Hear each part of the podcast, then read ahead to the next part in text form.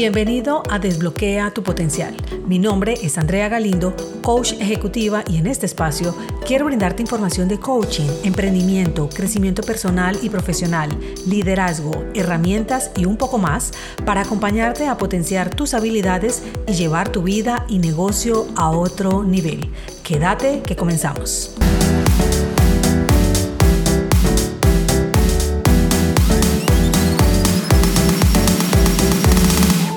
Para entrar en materia con este tema de hoy, que es la gestión del tiempo, nada mejor para hacerlo que con la frase que dice, el tiempo no pasa, lo que pasa es que dejas pasar el tiempo.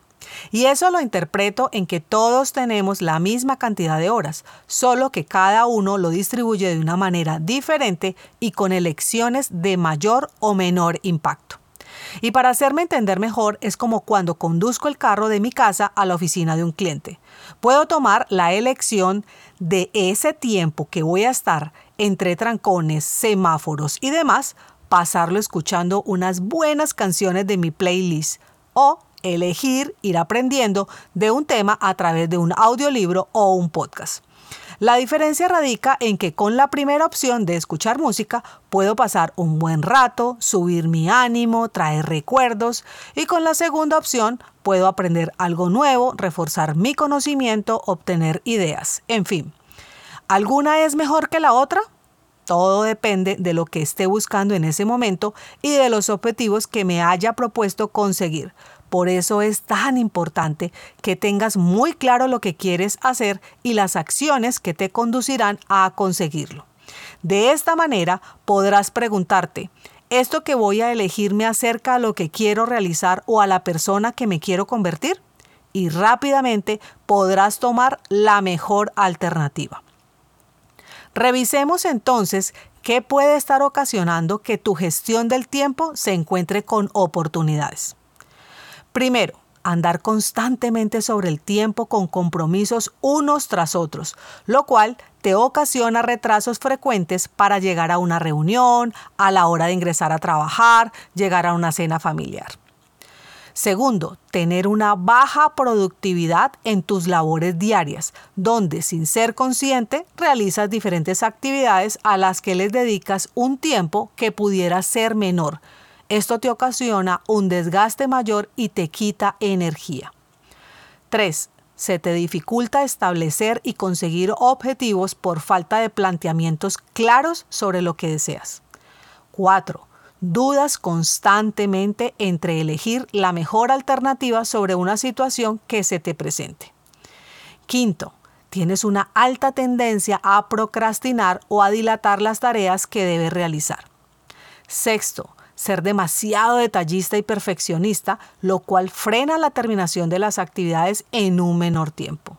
Y siete, aceptar labores por encima de lo que puedes abarcar y gestionar. Estas son algunas de las que pueden estarte afectando. Cuando decidí ser más productiva y gestionar mejor mi tiempo, lo que hice fue que durante una semana instalé una aplicación en mi celular que se llama Time Camp aunque puedes utilizar otra de tu preferencia. Hay una también que se llama Jiffy. Y durante una semana detallé cada una de las actividades que realizaba desde que me levantaba hasta antes de irme a dormir. Estas aplicaciones tienen la opción que le pongas un nombre a cada una de esas actividades, lo que te permitirá identificar en cuál estás gastando más tiempo y de esta manera podrás tomar acciones que te llevarán a revisar alternativas para hacerlo en el menor tiempo posible. Para mí fue muy impactante darme cuenta que la mayor actividad era hablar por teléfono. Y si bien es cierto, en mi empleo era indispensable que lo hiciera, me di cuenta que en todas mis llamadas hablaba no solo de trabajo, sino de algunos temas personales, sobre todo con aquellos contactos con los que tenía mayor afinidad y solo fue hasta cuando pude medirlo que me di cuenta de todo el tiempo que estaba desperdiciando y que podía aprovecharlo para ciertas situaciones que deseaba en ese momento incluir en mi rutina y que no encontraba el espacio para hacerlo. Entonces, esto puede ayudarte también a ti. por lo menos para identificar ese rubro en el cual debes prestar atención y revisar a fondo para determinar si ese tiempo es el que verdaderamente requieres para realizar esa actividad. En mi caso, ahorré de manera inicial dos horas diarias identificando las personas con las que más me detenía a hablar de temas personales y decidí no volver a contactarlas en la jornada laboral. Solo lo realizaba por audios. Así que tanto la persona como yo éramos concretas y nos centrábamos en lo netamente del trabajo. Y si por alguna razón debía contactarlas telefónicamente y la otra persona iniciaba como de costumbre a mencionar cualquier cosa personal, la cortaba con frases como, discúlpame, tengo una reunión en este momento o me está entrando otra llamada, te contacto luego. Y bloqueaba inmediatamente que se desencadenara un derroche de mi tiempo. Mira cómo un acto tan sencillo me hizo descubrir en qué estaba malgastando mi tiempo y provocó en mí una liberación importante que pude aprovechar para avanzar en proyectos que sí me iban a traer un mayor impacto en mi vida. ¿Qué más puedes tener en cuenta? Primero, revisa cuál es tu hora más productiva. Segundo, fija objetivos claros. Tres, implementa un plan. 4. Prioriza. 5. Delega o terceriza. 6. Establece rutinas y evita saltártelas. 7. Aprende a decir que no. 8. Evita el perfeccionismo extremo. 9. Sé puntual y exige a otros también lo mismo. Y por último, hablemos de la matriz de la gestión del tiempo. Es una herramienta que nos ayuda a distinguir entre las tareas urgentes e importantes para poder organizar el flujo de trabajo de una manera más eficiente. Esta consiste en cuatro cuadrantes. El primero es donde está lo importante y lo urgente.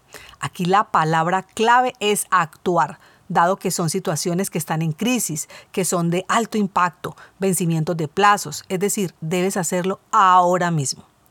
Tenemos el segundo cuadrante que es donde está lo importante y no urgente. Aquí la palabra clave es planear. Pueden estar actividades para mejorar habilidades, establecer relaciones, temas de prevención, reconocimiento de oportunidades y se desarrollan a largo plazo. No hay una fecha límite de entrega. En el tercer cuadrante tenemos lo no importante y urgente son esas actividades que son de la rutina y deben atenderse como una llamada telefónica, leer el correo electrónico, una reunión imprevista, que si las puedes delegar en otros sería ideal hacerlo. Por último, tenemos el cuadrante de lo no importante y no urgente. Así que puedes tomar la decisión de no realizarlas porque tienen que ver con actividades que pueden hacerte perder el tiempo y que tal vez sean agradables, pero sin objetivos definidos. Así que debes gestionarlas muy bien al decidir hacerlas. Encajan aquí la revisión de redes sociales, mirar un video de poco interés, debes ser muy consciente del tiempo que vas a dedicar a estas actividades, pues es cierto que un balance es necesario entre los deberes y obligaciones y el ocio y el entretenimiento. Un día tiene 24 horas de las cuales vamos a suponer que 7 horas vas a estar inactivo, es decir, durmiendo. Así que nos quedan 17 horas de las cuales una parte vas a estar en modo reactivo que son atendiendo reuniones, llamadas, revisando correo electrónico. Otra parte vas a estar con lo que son las obligaciones sin valor. Es la consulta de redes sociales, ver Netflix y demás. Y hay otra parte que debe ser de prioridades que abarca el 60% de estas 17 horas de actividad, es decir, 10 horas en la que es recomendable que tengas estas actividades. Primero, conectarte por medio de meditación, oración, contemplación, lo que tú prefieras. Segundo, enfocarte. Aquí es importante que dediques al menos tres horas diarias a aprender, crear, generar estrategias, haciéndolo en profunda concentración. Tercero, desconectarte. ¿De dónde? Del trabajo, para dedicarte a la familia, al ejercicio, a socializar. Cuarto, por último, gestionarte. Aquí se incluye todo lo que tiene que ver con la revisión de prioridades, la asignación del tiempo y la planeación. Si te dedicas a gestionar de una manera adecuada tu tiempo, puedes obtener una vida balanceada y con menos estrés. Así que manos a la obra, empodérate y decide a partir de hoy que cada minuto de tu vida cuenta diferente. Te acompañó en este capítulo Andrea Galindo desde este podcast que tiene como propósito acompañarte a desbloquear tu potencial. Hasta la próxima semana. Chao, chao.